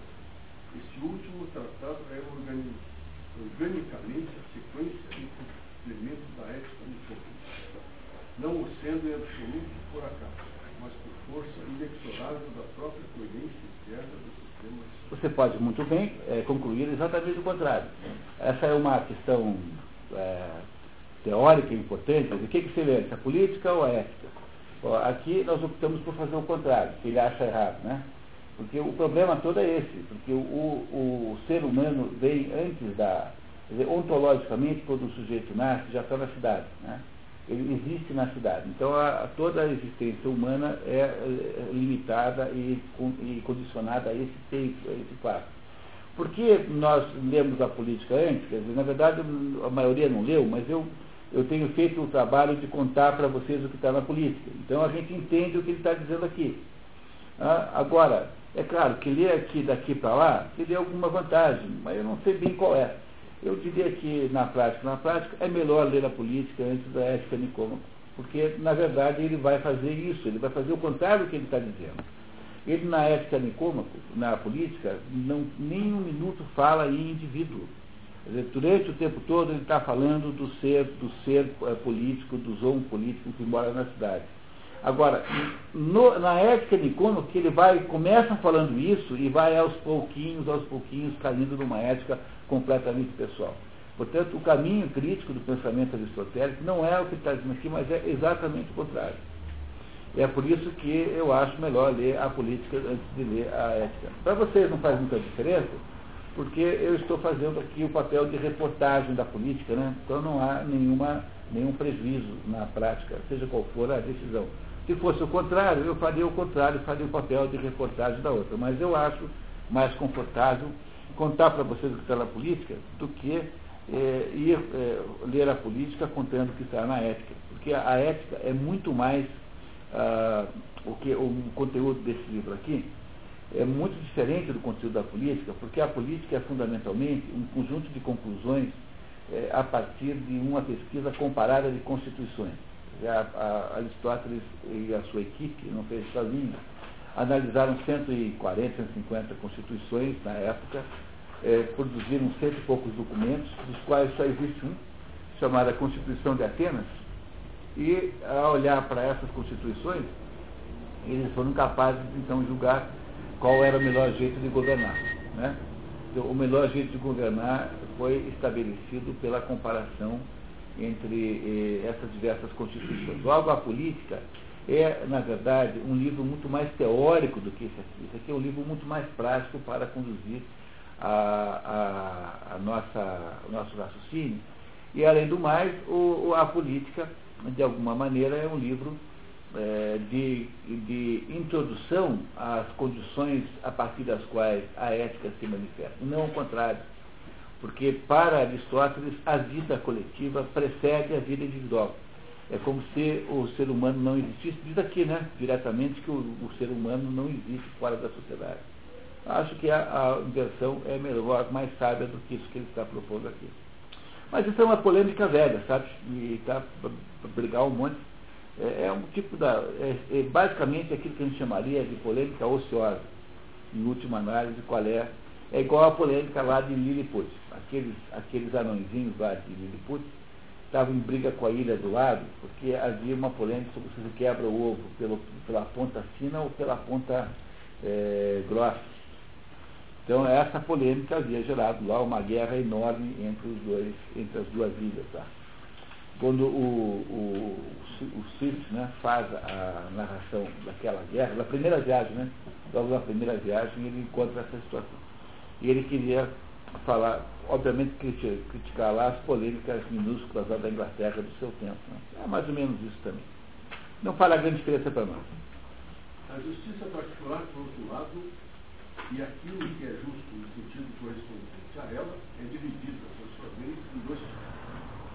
Um tipo é exercido na distribuição da honra, riqueza e os demais ativos divisíveis da comunidade, quais podem ser atribuídos entre seus membros em proporções iguais entre O outro tipo é aquele que supre um princípio corretivo nas transações privadas. Então, então há duas justiças na prática. A justiça distributiva, quer dizer, que é a justiça que está contida nas leis que distribuem o que é coletivo. Por exemplo, quanto é que cada um tem direito lá a usufruir do Estado de uma circunstância essa ou outra. E a segunda é a justiça corretiva, que é aquela justiça que é, acontece quando indivíduos é, vão pleitear na, a um juiz que é, dirima lá uma diferença. Entenderam que são duas justiças diferentes? Então, uma justiça é a justiça da distribuição de alguma coisa, a justiça que estabelece quinhões de distribuição. E a outra é a justiça que há entre um sujeito que alugou um apartamento do outro e não pagou, sei lá, compreenderam? Então, há dois tipos de justiça. Uma distributiva, que é uma justiça antecipada, ou seja, que acontece antes, e há uma segunda justiça corretiva, que é aquela que, que é a justiça que nós chamamos aqui de, aí de ir à barra dos tribunais, que é discutir direitos. Essas duas justiças são muito diferentes de acordo com Aristóteles. Isso que nós estamos vendo aqui é uma teoria do direito, tá? Uma teoria do direito. Então vamos ver o que, que ele nos diz que é diferente. Essa justiça corretiva, por sua vez, apresenta duas subdivisões, correspondentes às duas classes de transações privadas, a saber, as voluntárias e as involuntárias. Exemplos de transações voluntárias são a venda, a compra, o empréstimo a juros, a calção, o empréstimo sem juros, a garantia de pagamento, o arrendamento. Essas transações sendo qualificadas de voluntárias, porque são voluntariamente. A justiça corretiva, em primeiro lugar, lida com situações em que as partes concordaram livremente em contratar. Não é isso? empréstimos, aluguéis, compra, venda, tá? Não é isso? Entenderam isso? Então tem um pedaço em que as partes contrataram livremente de concordar. Então há um pedaço voluntário é, que pode. São, são, são transações voluntárias que mesmo assim são levadas à justiça para serem resolvidas. O primeiro pedaço da justiça é essa. Agora ver como é que é involuntária. Das transações involuntárias, algumas são furtivas, à guisa de exemplo. O furto, o adultério, o envenenamento, a prostituição, a sedução ou incitação de escravos, o assassinato, a traição, o falso testemunho. Outras são violentas, como o assalto, o aprisionamento, crime de morte, o roubo mediante violência, a mutilação, a linguagem abusiva, o. Então, o que, que é um caso que vai para a justiça, um caso involuntário que vai para a justiça corretiva? É quando você vai reclamar que te roubaram. Isso é muito diferente do sujeito que vai reclamar que o, o, o, o, o, a, a, o sei lá, o, a, a cabra que te venderam é, não dá tanto leite quanto o vendedor disse que dava. Então, no caso da cabra, duas partes concordaram voluntariamente em fazer aquela transação, trocar tantas moedas, tantas minas, né? Minas é a moeda da época, minas pela cabra. E no outro caso, você foi rendido por um assaltante que te roubou os sapatos. Então, no segundo caso, não houve nenhuma coisa voluntária naquela transação. A transação, você ficou sem sapatos, não porque queria, mas porque foi obrigado a entregar. E no primeiro caso, você trocou com alguém de Minas por cabras. Então essas duas situações são muito diferentes, entenderam? A justiça corretiva é aquela em que a que recorrem os cidadãos é, quando por causa das transações particulares entre si. Mas as transações não são todas voluntárias. Um roubo, um assalto, enfim, é uma transação involuntária. Alguém levou a sua televisão na sua casa e você não, não consultou se você queria que levasse. Então é uma transação involuntária. É isso? Entenderam essa diferença? O método aristotélico é assim. Ele vai quebrando as coisas em pedaços e vai sempre descobrindo subdivisões que vão se fazendo. Na medida em que ele vai descobrindo que sempre há diferenças entre as coisas, ele vai criando então uma visibilidade do conjunto das possibilidades. E é por isso que o método aristotélico é o método da ciência, é o método como você analisa qualquer problema, é o método como a gente usa na vida para resolver problemas é preciso saber se os componentes do problema são do mesmo, da, se são espécies do mesmo gênero ou não. A ideia de espécie de gênero foi inventada por Aristóteles, faz parte da metodologia aristotélica. Até hoje usa-se isso aí na biologia, né, para falar dos animais, mas não pode se aplicar o conceito de espécie de gênero a tudo quanto é coisa, não necessariamente apenas aos animais. E é essa a ideia. Então Aristóteles vai quebrando as coisas em pedaços até descobrir é, quais são as possibilidades de existência do, dos componentes. E é isso que ele está fazendo aqui. Pois é, boa pergunta, né? É porque, porque, na verdade, ele está se referindo à mulher traída como uma das partes, entendeu? Ele não está tá se referindo aos amantes. Os amantes estão voluntários entre si. O marido. O marido, né? Tá? Entendeu? Quer dizer, o marido traído. Como é que é? Não, isso acontece? Não sabia. Não, então, então, eu sabia isso como eu passo do pressuposto de, de, de uma perfeição feminina, entendeu? Que, é, que, é, que sempre parte desse pressuposto. Eu nunca jamais imagino que essas coisas ruins possam, ter, possam ser aplicáveis às mulheres. Entenderam, entendeu, Cristina, por que, que o adultério é involuntário? Porque ele está falando do, da pessoa traída e não da, da, dos dois que estão traindo. Tá. tá certo? Então, continuamos. Ora, visto que o homem justo é alguém não equitativo, além de ser o injusto iníquo, está claro que correspondendo ao iníquo desigual, há uma mediania, nomeadamente aquele que é igual. Pois em qualquer tipo de ação na qual há mais e um menos, é também admissível o igual. Se então o injusto e o iníquo desigual. É, é o iníquo. É o iníquo desigual, o justo é o igual. uma posição que recomenda a si mesma a todos sem necessidade de evidência. Quer dizer, é óbvio, né? Isso é óbvio, né? Se é o injusto aquele que é desigual, então o justo terá que ser igual, é óbvio. E uma vez que o igual é uma mediania, o justo será uma espécie de mediania também. Por outro lado, a igualdade envolve no mínimo dois termos. É forçoso, em conformidade com isso, não só um, que o justo seja uma mediania igual e relativo a algo e justo para determinados indivíduos. O trecho entre chaves foi provavelmente interposto. Alguém ao longo da história, para explicar isso, deixar mais claro, botou essa, essa, esse comentário ali, isso que ele quer dizer. Que não, é, não deveria estar lá no Aristóteles originalmente. Como também dois que na realidade, que, na, na qualidade de uma mediania, implique certos extremos entre os quais ele se coloca a saber o mais e o menos. 3. Que na qualidade de igual implique duas porções que são iguais. E 4. Que na qualidade de justo ele envolva determinados indivíduos para os quais é justo. É, portanto, necessário se inferir que a justiça envolve ao menos quatro termos, ou seja, especificamente, dois indivíduos para os quais a justiça e duas é, é, é, muito simples entender isso. É assim, tem o João e o Pedro que estão disputando lá a propriedade de um rebanho de carneiros. Então, tem o João, tem o Pedro, tem os carneiros que pertencem a uns, pertencem a outros, quer dizer, as duas porções divididas. Logo, essa relação de justiça envolve quatro termos. É apenas uma maneira de deixar claro essa, os elementos constituídos ali. Não é isso? Porque ele vai, isso vai ficar bem fácil de entender porque ele faz, diz assim, aparentemente complicando as coisas, que são simples, na sequência, que a gente já vai entender. Né? Continuamos. E haverá mesmo igualdade entre as porções, tal como entre os indivíduos, uma vez que a proporção entre as porções será igual à proporção entre os indivíduos. Pois não sendo as pessoas iguais, não terão porções iguais.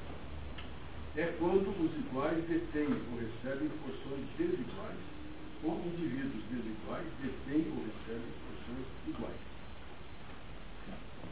Aí a nota 128, implícitos os princípios basilares, de que só pode haver igualdade entre iguais. A igualdade não pode ser indiscriminada e geral. E deve estabelecer a igualdade entre iguais e desiguais indiscriminadamente. Vamos entender esse negócio? Olha aqui, pessoal. O que ele está dizendo é o seguinte, que tem dois tipos de justiça, tem a justiça geral e tem a justiça particular. A particular, ela é ou distributiva ou é corretiva. Então, quando você fala de justiça distributiva, então você precisa criar uma distribuição entre os dois indivíduos, seja quem forem eles, né? de uma maneira que pareça que seja justa. Mas como é que é essa justiça, essa, essa maneira justa? É de alguma maneira proporcional a algum critério. Então não é possível fazer pela metade, porque a metade suporia que os dois indivíduos, o A e o B, sejam os mesmos. Então, aí, nesse caso, é preciso criar um critério de proporcionalidade. Então, o que caracteriza a justiça distributiva é a proporcionalidade. A ideia de que os desiguais são tratados desigualmente, porque se eles forem iguais e forem tratados desigualmente, então isso será injusto. E se eles forem desiguais e forem tratados igualmente, também será injusto. Não é isso?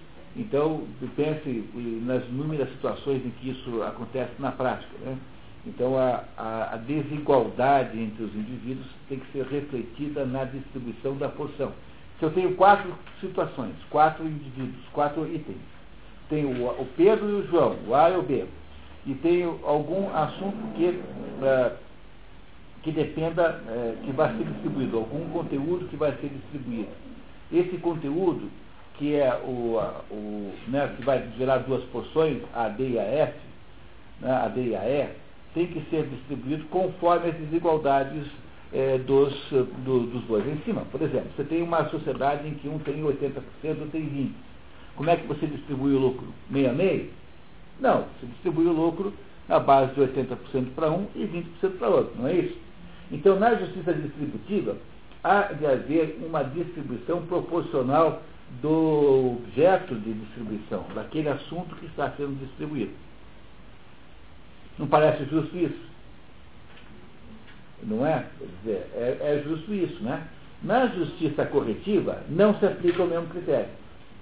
Porque na justiça corretiva, quando você vai lá reclamar que roubaram suas galinhas, o juiz não vai querer saber se um devia ter mais galinhas do que o outro.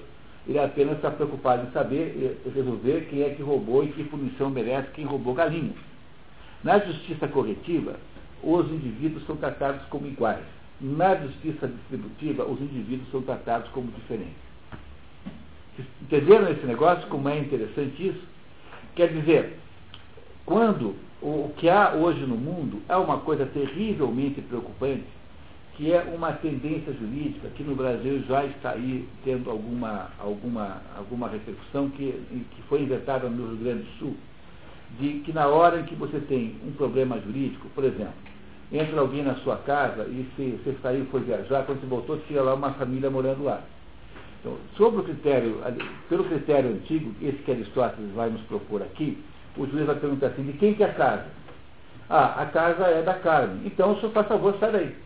Essa é a ideia da justiça de tempo. Os juristas modernos, esse, há uma linha jurídica que diz assim, não, vamos perguntar o seguinte, quem é que merecia ficar com a casa?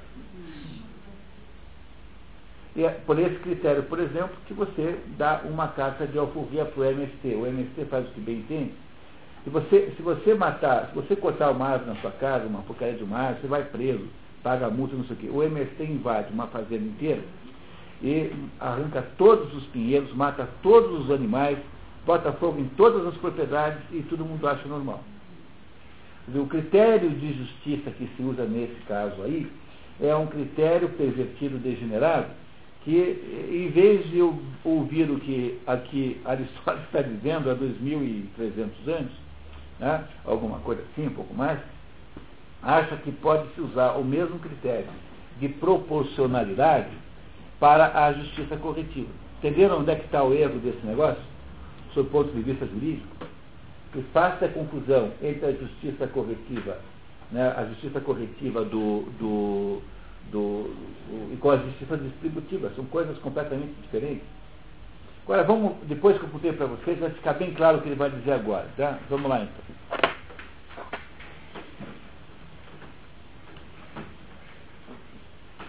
Olha, tem aqui, desculpa, tem aqui um. Fiz aqui um esquema para vocês, aqui o esquema aristotélico número 8, tá? Então, é, tem aqui isso que eu estou dizendo em termos esquemáticos aí. Tá? Vamos lá ver como é que Aristóteles resolve essa. Tá. Então, pode ler.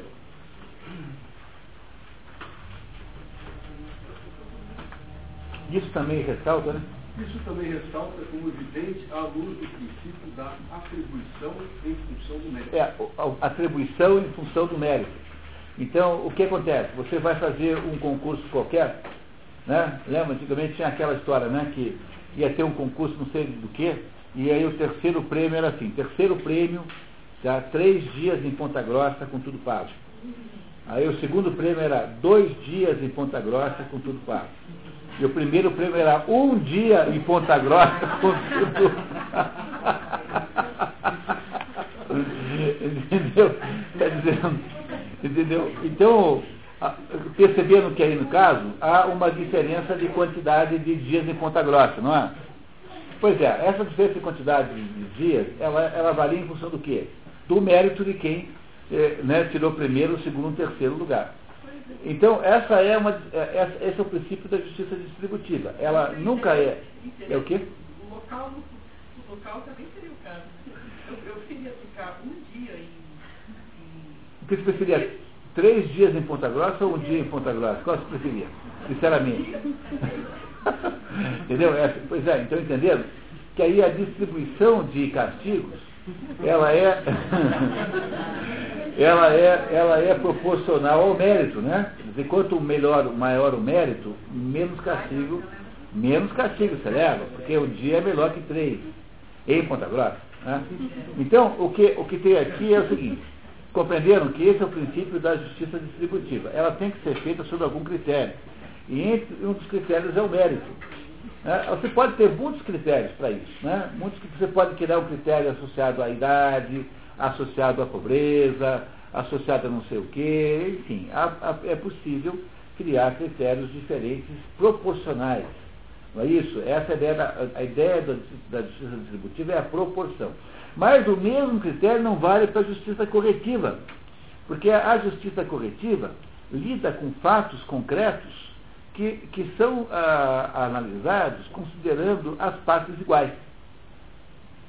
É, por menos deveria ser assim, né? Deveria ser assim. Então vamos ver como é que ele explica isso. Todos estão concordes de que a justiça, no que respeita às distribuições, tem que ser baseada em mérito de algum tipo, embora nem todos queiram dizer o mesmo tipo de mérito. Para os democratas, mérito se identifica com a condição de homem livre. Aqueles que são adeptos da oligarquia o identificam com a riqueza ou o bom nascimento.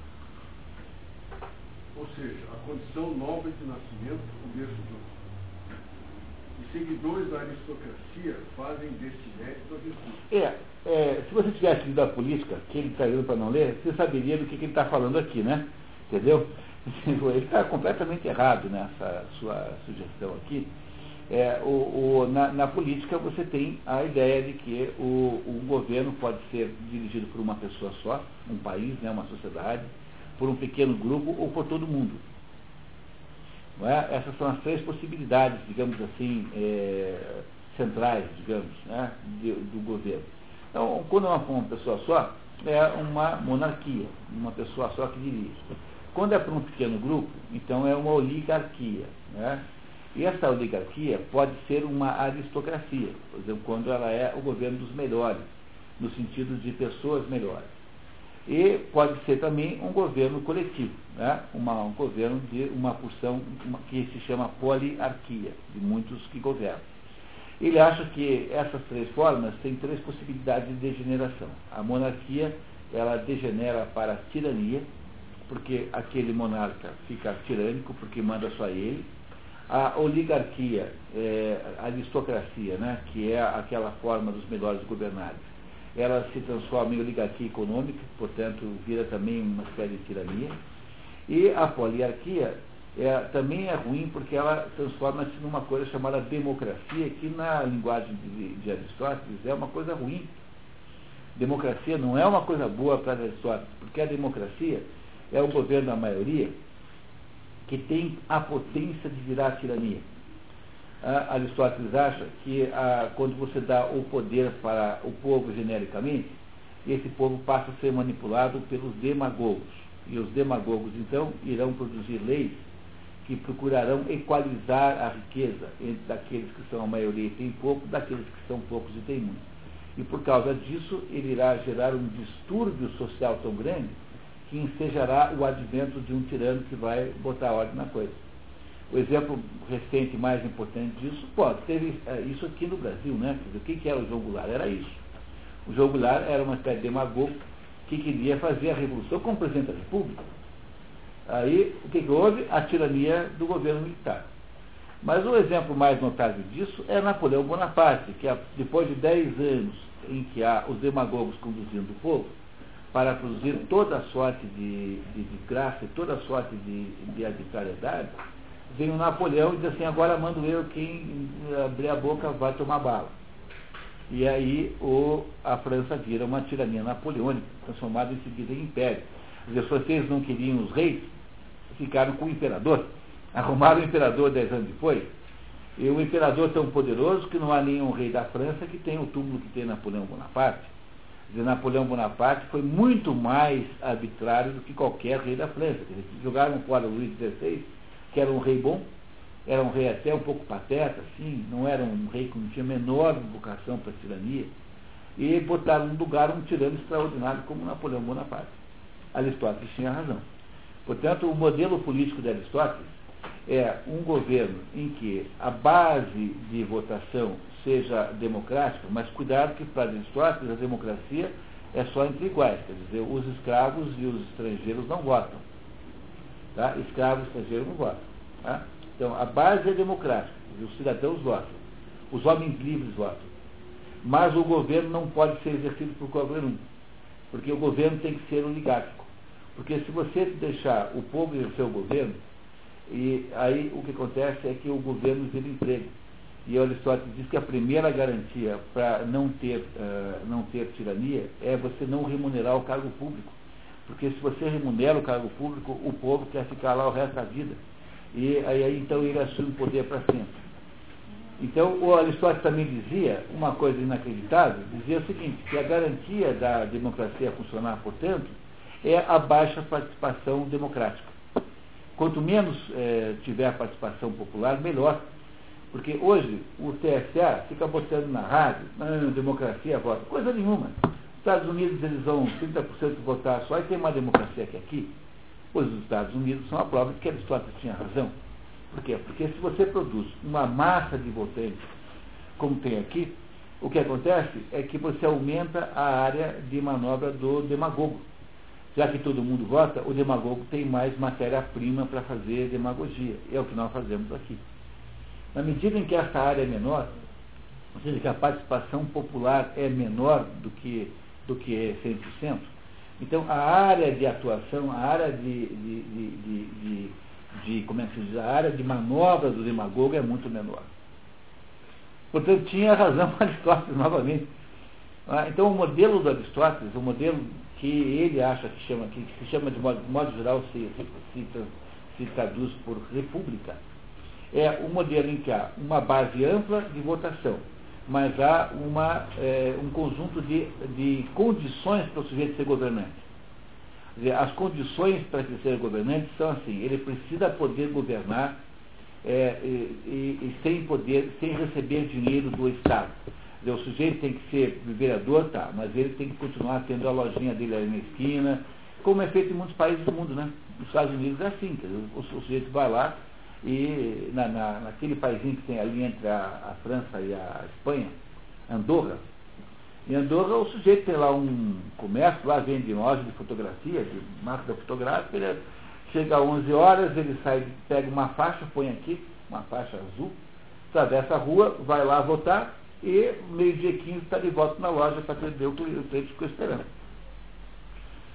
A, a, a, função política não é profissional. Essa é uma recomendação aristotélica. É claro que é, nem sempre é, é fácil fazer isso, né? No entanto, quando você começa a pensar bem, de certo modo, o velho Aristóteles tinha razão nisso também, porque o mal todo é você gerar 30 mil empregos para companheiros petistas essa gente nunca mais vai sair daí. Porque onde é que eles vão arrumar um emprego de 15 mil por mês? Brasília tem o dobro da renda per capita de São Paulo. Dá para imaginar uma situação como essa? Quer dizer, é um paraíso artificial em que todo o país paga a burocracia que vê na ocupação do Estado a única possibilidade de renda. Não estamos falando de bolsa, não sei do que, estamos falando de gente que é ligado ao PT, sindicalistas, gente que vai obter emprego só ali naquela circunstância. Pois Aristóteles disse para não fazer isso. Entenderam isso aqui, o que ele está dizendo, o que ele quis dizer com isso? Então isso está na política, não está aqui na ética nicômica. A justiça é, portanto, uma espécie de proporção, sendo esta não apenas uma propriedade da quantidade numérica, mas também da quantidade em geral proporção é uma igualdade de relações e que envolve, ao menos, quatro termos. Tá, então tem aí, está vendo no, no, documento que vocês receberam aí solto? Tem aí os dois tipos de justiça. A distributiva. Ela é proporcional segundo algum critério. E Aristóteles a chama de geométrica. Hoje em dia não chamamos mais assim. Mas é essa a ideia. A está para B como C está para D. Então A, se você pegar o exemplo ali do lado, né? 2 está para 4, quer dizer, 2 é metade de 4, como 6 está para 12. Então 6 é metade de 12. E é, 2 vezes 3 dá 6 e 4 vezes 3 dá 12. Então aí tem uma proporção perfeita. Quer dizer, isso aqui é obviamente óbvio, né? não tem nada de complicado isso, apenas para mostrar como raciocina o Aristóteles. Então, é, quando você fecha os olhos e imagina o Aristóteles dando essa aula, isso é uma aula, filho dele. Imagine que por algum meio que fosse possível na época, ele deve ter feito esses desenhos na parede assim nós podemos recuperar aqui agora, imaginativamente, esse pedaço da aula de Aristóteles. Né? Então, para explicar essa proporção para os alunos, ele pega os números. Aristóteles não tinha nenhum gosto por matematização das coisas. Sabe? Ele não era matematizante. E essa talvez seja a primeira razão pela qual ele saiu da academia platônica. Quando Platão morreu, é, havia lá um sobrinho de Platão que assumiu a academia. E nunca, não se soube nunca se o Aristóteles foi preterido ou se ele, é, se ele recusou é, uma das duas soluções. Então é que ele saiu dali e montou o liceu, que é a escola aristotélica, que durou muito menos que a academia platônica. Mas o Aristóteles tinha como principal restrição a, a Platão no final da vida o fato que Platão achava que tudo podia ser transformado em, em, em, em números, em, matemática.